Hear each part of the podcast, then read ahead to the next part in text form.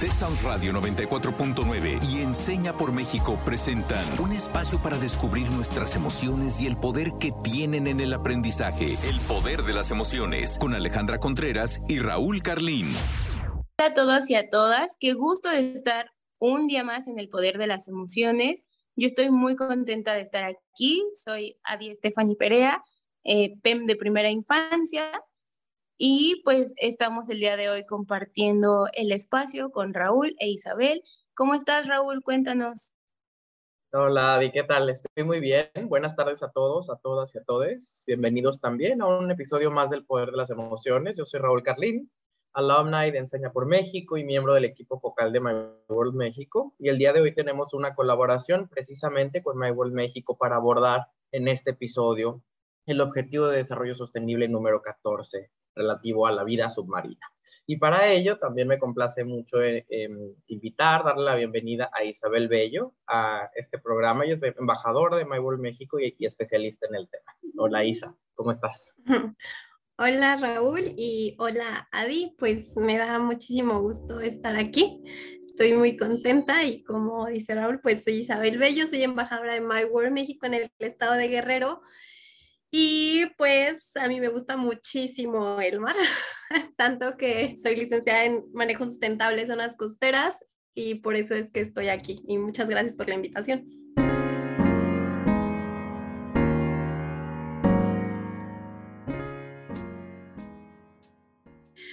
Pues mi pregunta para comenzar a reflexionar sobre el tema con ustedes es si alguna vez se han puesto a pensar en qué pasaría si no existieran los océanos o si de verdad el planeta podría seguir funcionando como está sin ellos.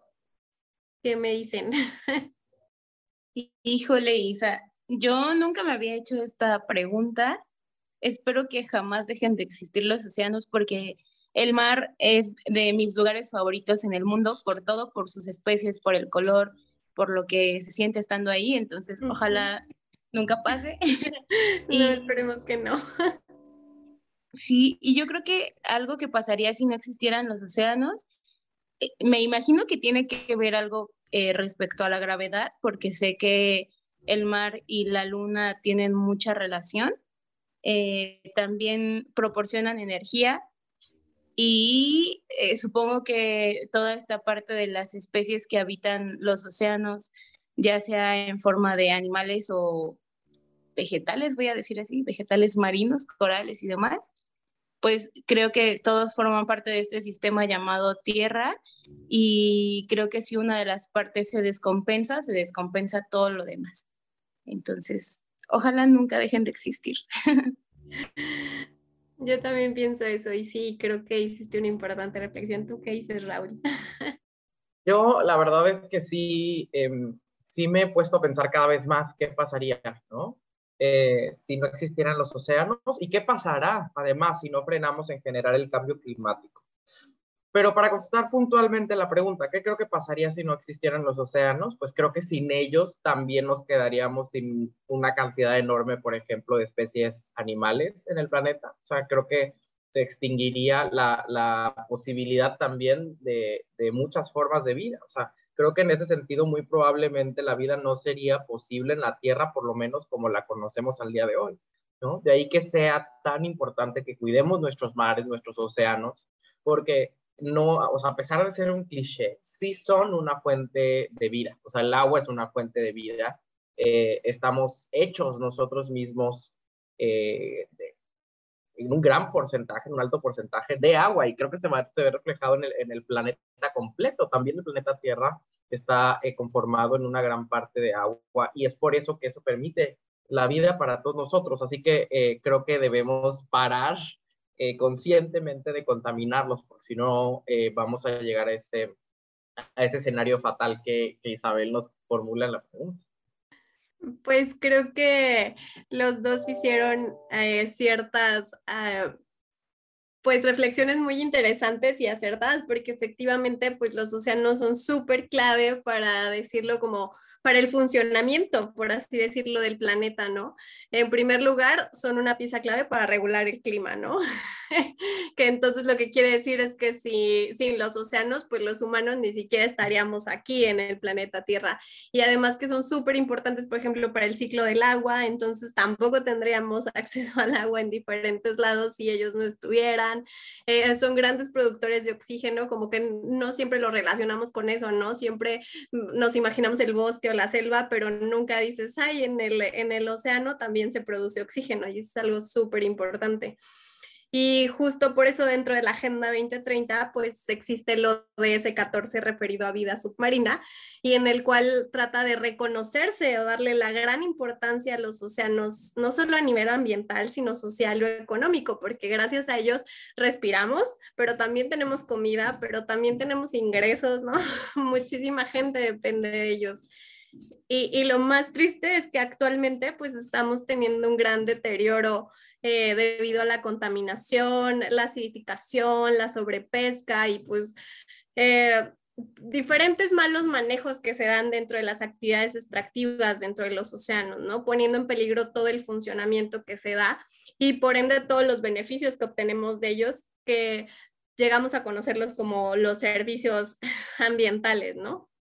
Y justo el ODS 14 pues reconoce la prioridad de los océanos en nuestra existencia, ¿no? Y la biodiversidad, eh, la importancia de la biodiversidad marina, al igual que la terrestre, que son vitales para eh, para la salud de las personas.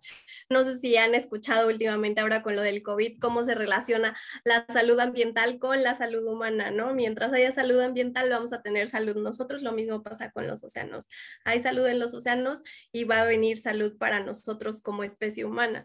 De hecho, hay muchísimos estudios también. Eh, para el desarrollo de medicamentos con diferentes especies marinas. Hay muchísimos que están relacionados y ni siquiera tenemos idea o porque cuando llega el medicamento ni siquiera nos preguntamos de dónde viene. Eh, incluso sé que se han utilizado algunas bacterias para hacer las pruebas rápidas de COVID y eso es súper importante, está, está muy padre, interesante, ¿no? Y no sé, eh, otras cosas que, se enfoca el ODS 14 es como eh, a temas enfocados principalmente a la contaminación, a la generación del conocimiento científico. Es lo que busca el ODS, son dentro de sus metas, ¿no? Disminuir la contaminación, tener mayor conocimiento científico. Eh, se habla sobre la pesca principalmente como una de las principales actividades extractivas que se dan, ¿no? Eh, resulta que en México quizá no comemos tantos eh, pescados o mariscos como, como nosotros quisiéramos. No sé si ustedes lo perciben como que comemos mucho poco, pero a comparación de otros países es, es, es muy poco. Pero en otros lados, pues sí lo hacen y es súper, súper importante por las características que tiene esta actividad, ¿no? De ella depende la salud del ecosistema. Eh, a veces se dan actividades como la pesca ilegal, la pesca excesiva, es demás que estamos haciendo pues un uso eh, que sea insostenible de él. Y justo que está también relacionado como las malas prácticas y que está enfocado en una de las metas también se habla sobre buscar la restauración y la conservación a través de la gestión sostenible de, de, eh, de la gestión sostenible de los ecosistemas que van de la mano. Es decir, lo que se busca es que las actividades eh, productivas y la no afectación vayan de la mano. Si bien es imposible decir que cuando haces una actividad extractiva no vas a impactar, lo que se busque es que se haga lo menos posible. Otra de las metas que habla el ODS 14 es buscar conservar el 10% de las zonas costeras del mundo. Y justo aquí lo que quiero compartirles es sobre lo que yo me dedico, sobre mi trabajo en Fondo eh, Mexicano para la Conservación de la Naturaleza, que es una AC aquí en México con eh, más de 20 años, en la que justo pues nos encargamos de hacer gestión y alianzas con el fin de financiar proyectos en materia de conservación en México. Y dentro de estos hay una fuerte carga hacia la protección de océanos y costas, ¿no? A través de el Fondo para Áreas Naturales Protegidas, en el cual se financian actualmente 53 áreas naturales protegidas aquí en México y el 50% de ellos es territorio terrestre, pero el 25% es territorio marino. ¿No?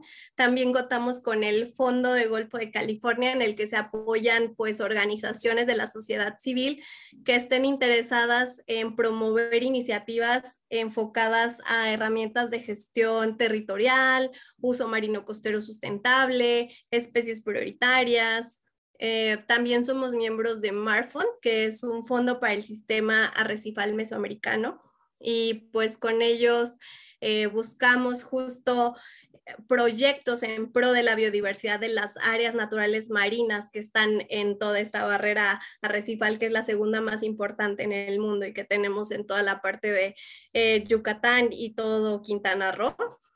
Eh, además de que también se busca el bienestar y la mejora de las comunidades locales en esa región. Y bueno, estos son algunos de los principales proyectos en los que trabajamos en, en fondo. Y otro proyecto que me gustaría compartirles, pues es sobre mi voluntariado en Somos Más Decididos, que es una organización en la que está basada en Veracruz, con más de 10 años de experiencia y está liderada por Alejandra Contreras Caso López. Con ellos trabajamos con la comunidad principalmente, con estudiantes que son como el foco principal a través de la concientización y pues actualmente tenemos tres iniciativas que están muy padres, la verdad. Una es Ecocina, que es donde buscamos recolectar aceite usado de cocina de diferentes lugares. Eh, en los mercados, en las tienditas, en todos los que venden comida principalmente para evitar que se tiren el desagüe. No sé si ustedes sabían, pero un litro de aceite puede contaminar hasta 40 mil litros de agua. O sea, está cañón, ¿no? y la otra es la iniciativa, eh, otra iniciativa que tenemos son las limpiezas de playa y la cooperación con, tenemos una alianza con el proyecto Cayam que tiene una jaula eh, dentro del río Papaloapan y esa jaula es como un filtro gigante donde se capturan todos los residuos sólidos que pasan por ahí. Entonces, periódicamente ayudamos a limpiar las jaulas está súper padre porque lo que haces es generar conciencia y te das cuenta toda la basura que llega, porque a veces no tienes ni idea, ¿no? De, a veces de, de arriba no se ve toda la basura que trae el río hasta que, que se, se, captura en esta red y dices, wow, ¿no? Y también desde dónde viene, ¿no? Entonces, pues eso es lo que yo les quería compartir en, en esta sección. Eh, espero si tienen algún comentario o pregunta, no sé.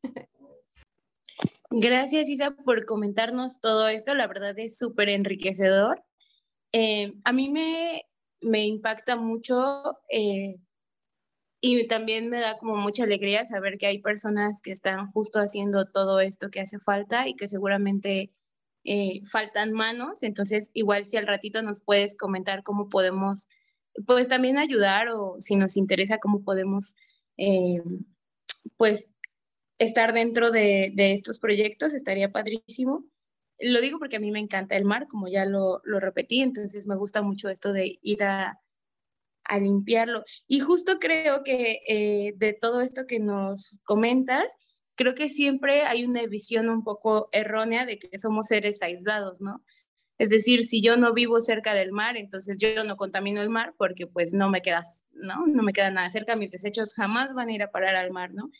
Y como que estas acciones que hacemos día a día no impactan en, en esto que está sucediendo pues en las costas, en, en, el agua en general, ¿no? Del planeta.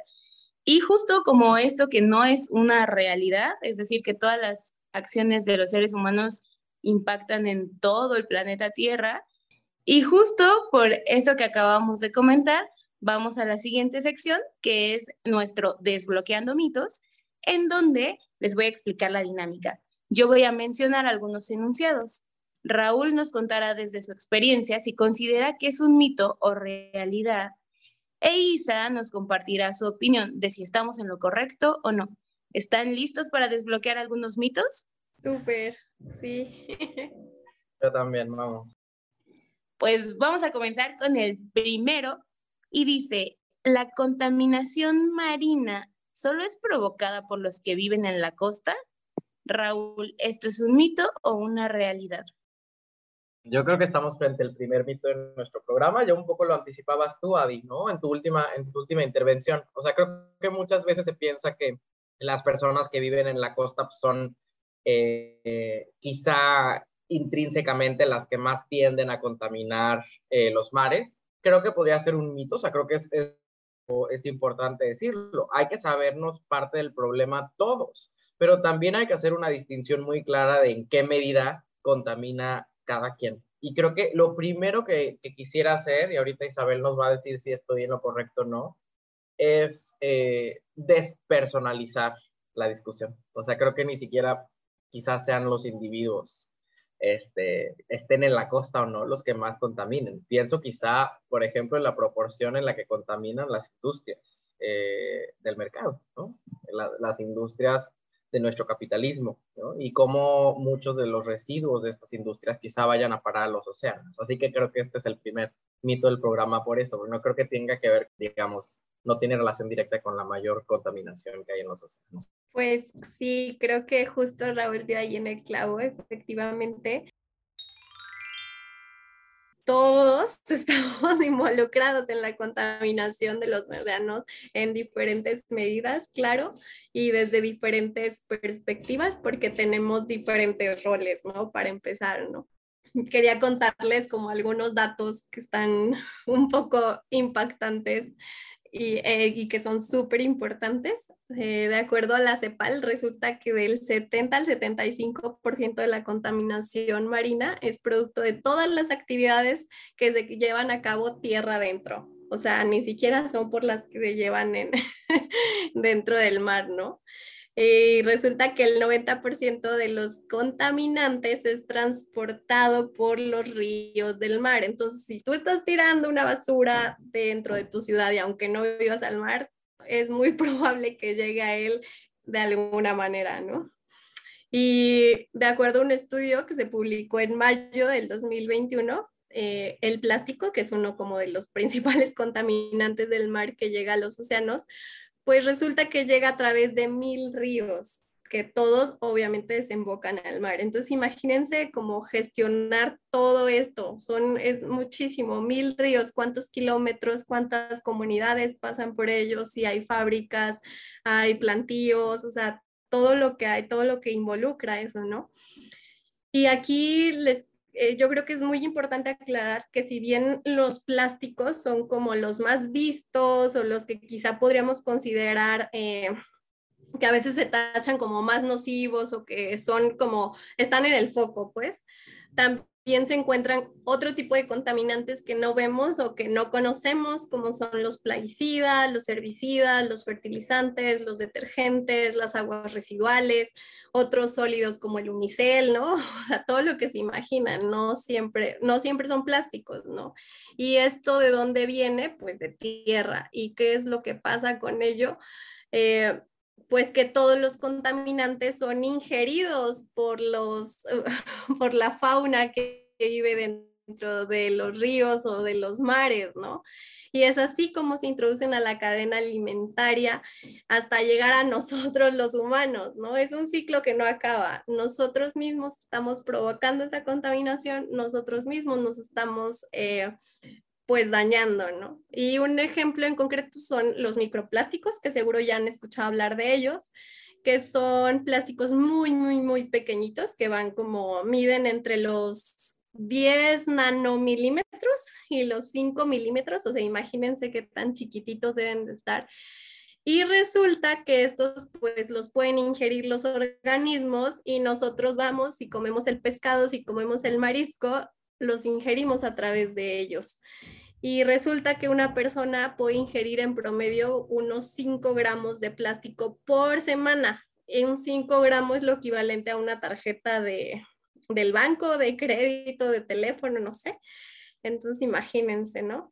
En el caso de los fertilizantes, de los plaguicidas y todo esto, pues es un poco más complicado que las personas eh, que se dedican a la parte de agricultura y nosotros que no estamos tan allegados a lo mejor a, los campos de cultivo percibamos ese impacto en cómo llega a los mares. Generalmente cuando los cultivos están cerca de ríos porque necesitan agua, entonces pues todo esto fluye hacia ellos hasta llegar al mar y no se ven porque la mayoría son líquidos, ¿no? Eh, otra forma en que llegan es a través de la infiltración, ¿no? Entonces pasan por los suelos, llegan a las aguas subterráneas y a dónde llegan? A los océanos también. Entonces, lo que pasa con este tipo de contaminantes es que pues tienen muchos nutrientes, entonces, imagínense que llega un super combo al océano con un montón de nutrientes, entonces hace que crezcan muchísimas algas, pero las algas pues necesitan oxígeno, entonces se acaba todo el oxígeno de esta zona, se mueren todos los organismos vivos, ¿no? Los peces y demás, y toda esa zona se, se le conoce como zonas muertas. Entonces ya no hay vida porque hay tanta demanda de oxígeno que ya no hay. Y según lo que, según estudios, me, hay, han identificado por lo menos unas 400 zonas muertas, o sea, imagínense en todo, en todo el planeta. Está cañón. Y bueno, además, claro, de los residuos sólidos que son más grandes y que pueden provocar pues la muerte de gran cantidad de, fauna costero marina. Seguro han visto todas las fotos de las aves marinas que se mueren y a veces les abren eh, el estómago, ¿no? Y toda la cantidad de plásticos, de tapas que se comen y demás. Eh, las fotos de las tortugas, de los tiburones, de las focas y demás, ¿no? Que son las, las que más se mueven y también estar consciente que en el océano hay movimiento, hay corrientes marinas que son súper importantes para el funcionamiento y son estas mismas las que se encargan pues de transportar toda la basura que llega, todos los residuos y es lo que provocan esas famosas islas de plástico en medio de la nada, ¿no? Que también alguna vez las han escuchado que hay islas, islas de plástico, que dices, ¿cómo llegaron aquí? O que alguien que está limpiando la playa en África le llegó algo de América, entonces está cañón, ¿no? Como cómo se mueve todo esto.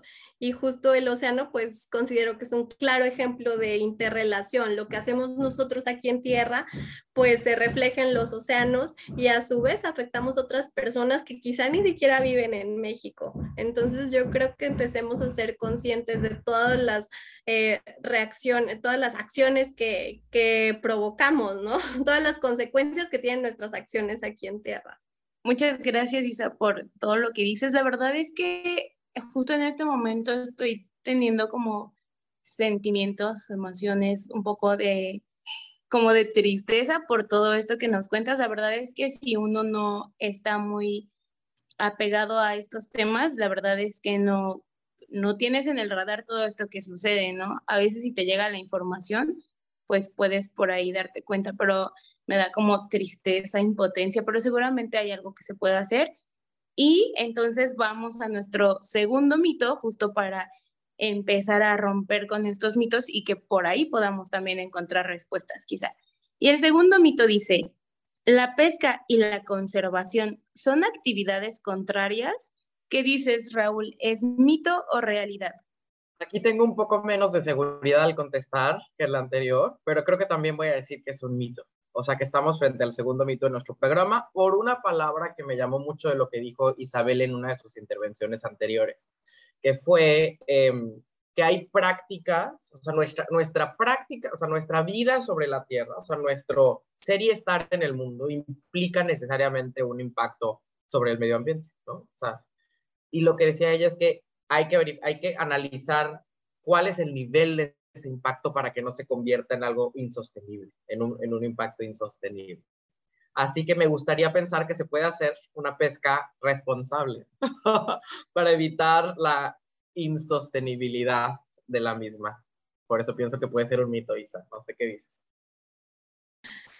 Sí, claro, totalmente. Ese es de los grandes mitos que hay. Y, que se hacen por desconocimiento principalmente, ¿no? Lo que sí es que, a ver, a estas alturas, cuántos habitantes somos en el mundo, casi 8 billones o algo así, ¿no? pues es imposible decir que no vamos a tocar absolutamente nada o que, o que todo lo vamos a dejar de no vamos a mover nada. Es, eh, va en contra también de nuestra existencia porque somos parte de la cadena alimentaria. El que consumamos pescados, mariscos y todo lo proveniente, pues es parte de la cadena alimenticia. El problema es que somos demasiados y eso claro que complica muchísimo más las cosas.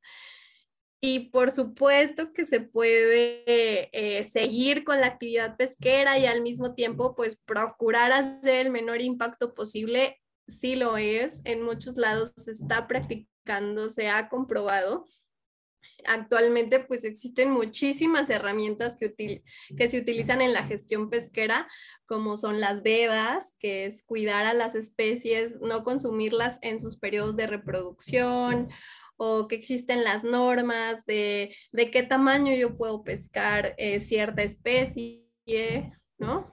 o en qué, en qué lugares específicos. En México, por ejemplo, contamos con un documento que se llama la Carta Nacional Pesquera y vienen las fichas técnicas de las principales especies comerciales en el, en el país y ahí viene toda la información, ¿no? Sobre la especie, dónde se distribuye, cómo la puedo pescar, si la puedo pescar, en dónde la puedo pescar, con qué arte de pesca, ¿no? Entonces, toda esta información es súper importante. Así que la pesca y la, y la conservación, pues cero están peleadas, eso definitivamente. Y de hecho podríamos decir que son súper complementarias para que haya pesca, pues obviamente debe haber acciones de conservación. Y, por ejemplo, dentro de las áreas naturales protegidas en México, hay varias que permiten la pesca y son herramientas de conservación. Entonces, como que nunca pensarías decir, ah, sí se puede pescar y claro que se puede. Obviamente debe de haber estudios científicos de por medio para saber en qué lugares, qué especies y cómo. Entonces, no es una prohibición estricta generalizada. Lo que quiero recalcar es que estas dos actividades pueden coexistir en el mismo espacio en el mismo tiempo. Y otro punto que es súper importante es hablar de las y los pescadores. Muchas veces desde afuera juzgamos y decimos, mm, seguro ellos no se preocupan por conservar, siguen haciendo malas prácticas, siguen haciendo todas las cosas. Y en la mayoría de los casos no es verdad, porque ellos están súper conscientes. ¿Quiénes mejor que ellos nos pueden decir que la pesca ha disminuido? si ellos trabajan, viven de ahí. Entonces, pues creo que eso es algo súper importante y que a nosotros como consumidores nos toca entonces preguntarnos de dónde viene ese producto, cómo lo pescaron, seguros que no está en veda, se pescó con las normas. Sí, nos toca exigirlo porque aquí en México quizá las etiquetas no nos dan la suficiente información, pero podríamos empezar a preguntar cuando vamos al restaurante. Entonces, no sé si ustedes saben, pero en Cancún pueden servirles pescado que no se pescó en Cancún porque no se da abasto. Les pueden dar un pescado de Veracruz, quizá. Entonces, imagínense esos problemas de trazabilidad. Son cosas que tenemos que estar conscientes y cada quien tiene que tomar su responsabilidad. Así como los pescadores toman, son responsables de cómo pescar, nosotros de cómo consumir. Entonces, sí hay muchas herramientas súper importantes respecto a la conservación y la pesca y unas de ellas, por ejemplo, son los, las zonas de refugio pesquero que están gestionadas por la CONAPESCA aquí en México, la Comisión Nacional de Pesca. Y de lo que se trata es que delimitan polígonos. Entonces, demarcan áreas y de acuerdo a sus características, a los estudios que hacen, dicen, bueno, aquí quizá no se puede pescar para nada, o sea, puede haber cuatro categorías en donde no puedes pescar nada, en donde sí puedes pescar, pero solo ciertas especies, en donde sí puedes pescar, pero ciertas especies solo en ciertos tiempos y con ciertas artes de pesca. Entonces, son complementos a... Y la mayoría de las veces estas zonas se tienen, se solicitan incluso por parte de los pescadores. Entonces está súper padre porque las mismas personas que están, eh, pues que lo necesitan son las mismas que se están dando cuenta que necesitamos de la conservación. Yo creo que debemos entender que los principales perjudicados por la sobre pesca son los mismos pescadores y que ellos valoran mucho más sus productos que el resto de nosotros, ¿no? Y aunado a ello, pues el mundo de la pesca está rodeado de opacidad, del incumplimiento de leyes, de corrupción, de pocos recursos financieros, de pocos recursos personales. Si les contaba aquí en México que hay muy, pocos vigilantes para tantos kilómetros de costa y tanto territorio marino, quizá veríamos las cosas de diferente manera. Pero estos son factores que, si bien estos son factores que nos harían pensar que la pesca y la conservación no pueden eh, convivir, al contrario, simplemente son los que están afectando para que estas no puedan ser, ¿no? No, no son lo que dices, no, no puede, no, no se puede. Es, es un poco ahí como ver más a fondo. Isa, tus palabras me devuelven la tranquilidad al corazón después del mito primero, porque eh, justo valoro mucho que esto que dices, que haya personas que se están dedicando a la conservación y a la pesca responsable y demás.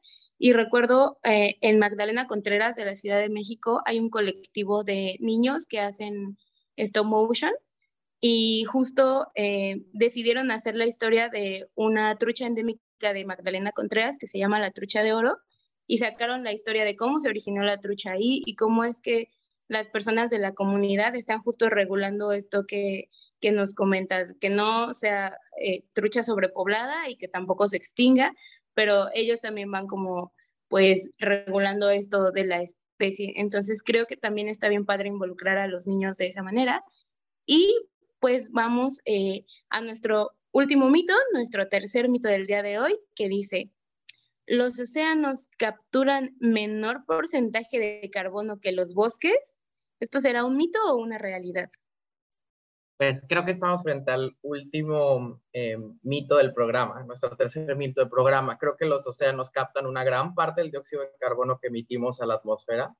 Entonces creo que no hay que irnos con la finta, no hay que irnos con la finta de que los océanos son un, son un, sí, son un ecosistema ajeno a, a nuestra emisión de dióxido de carbono. Sí, totalmente. Resulta que los océanos son los principales sumideros de carbono y absorben pues casi eh, que aproximadamente una cuarta parte de las emisiones de dióxido de carbono, o sea, antropogénico específicamente.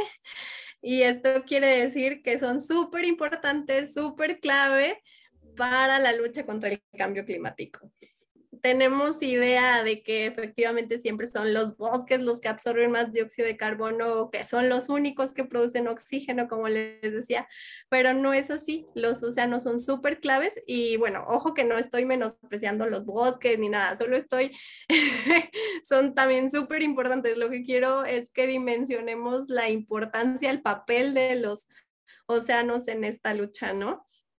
Y también gracias a los océanos, pues se aminora el impacto del cambio climático en cuanto a la temperatura, en cuanto a la contaminación. El problema aquí es que los sumideros son sumideros naturales. Los océanos son sumideros naturales, entonces tienen un límite. Cuando la cantidad de dióxido de carbono es muchísima, pues llega un punto en el que ellos ya no pueden absorber más o lo absorben, pero ya empieza a, a cambiar sus características. Eh, y el primer efecto que sucede es que el pH de los océanos baja, se hace bajo y entonces es ahí donde se da el, el, el efecto que conocemos como acidificación, que tal vez lo han escuchado. Y resulta que en los últimos 200 años, pues los océanos han absorbido aproximadamente la mitad del dióxido de carbono generado con la quema de combustibles fósiles. Entonces, imagínense cómo está ahora. pues obviamente ya muchas zonas del océano tienen el pH tan bajo, están tan ácidas que los organismos que viven ahí pues se debilitan, se enferman, pues llegan a morirse, ¿no? y eso, pues imagínense, altera todo el, el funcionamiento. Y también provoca la rotura de los corales, que son súper importantes para eh, no solo para la vida en, los océanos, porque digamos que son como las guarderías donde crecen todos, donde se van a alimentar, sino también apoyan al mitigar los impactos de huracanes o de tormentas, son una gran eh, eh, barrera. Entonces, imagínense cómo de algo tan pequeñito podemos recibir tanto y somos los principales que estamos afectando. Entonces, eh, creo que nos debe de quedar muy claro que a pesar de que son de gran ayuda para frenar el cambio climático, los océanos por supuesto que no son la solución, ¿no? No nos van a resolver la vida. Híjole, ¿cuánto hemos aprendido en este episodio? O sea, yo me quedo realmente con muchísimos aprendizajes, muchas cosas que no sabía, que desconocía y creo que también desbloqueo el día de hoy como la importancia de los océanos en la vida. O sea, en la vida como la conocemos, para la vida nuestra como, como especie, pero para la vida del, del planeta mismo, ¿no? Para, para el funcionamiento de la vida como la conocemos hasta el día de hoy y de, su, eh, y de lo imprescindible que es o sea, sí, eh, y, retomo, o sea, voy al, al, al, punto inicial de esta conversación, o sea, la pregunta que nos formulabais al inicio, ¿qué pasaría si los océanos no existieran? Pues pasaría que nosotros tampoco existiríamos. Entonces desbloqueo la urgencia, ¿no? De hacer lo que nos toca hacer para evitar eh, que, que, continúe que su, su, su contaminación. O sea, en la medida que como consumidores, ya Isa nos, nos daba una pauta que podemos hacer. Creo que estar al pendiente de preguntarnos de dónde viene lo que estamos comiendo, de, dónde viene el marisco que me voy a sentar a comer, ¿no?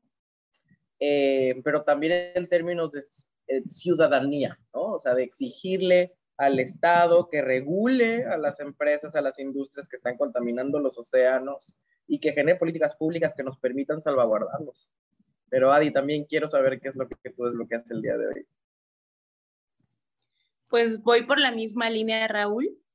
Creo que en primer lugar ahora veo a los océanos como estos superhéroes ocultos que nadie toma en cuenta, pero que están ahí haciendo una chambota.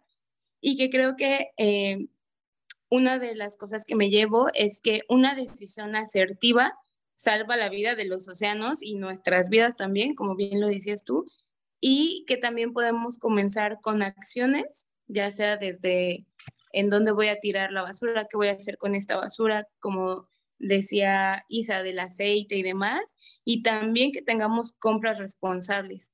Y creo que lo que a mí me interesaría más es fortalecer esta idea de decirle a nuestros escuchas que podemos ser parte también de estas iniciativas que ya están dando un paso para pues resguardar a los océanos y quisiera saber, Isa, ¿qué desbloqueó el día de hoy?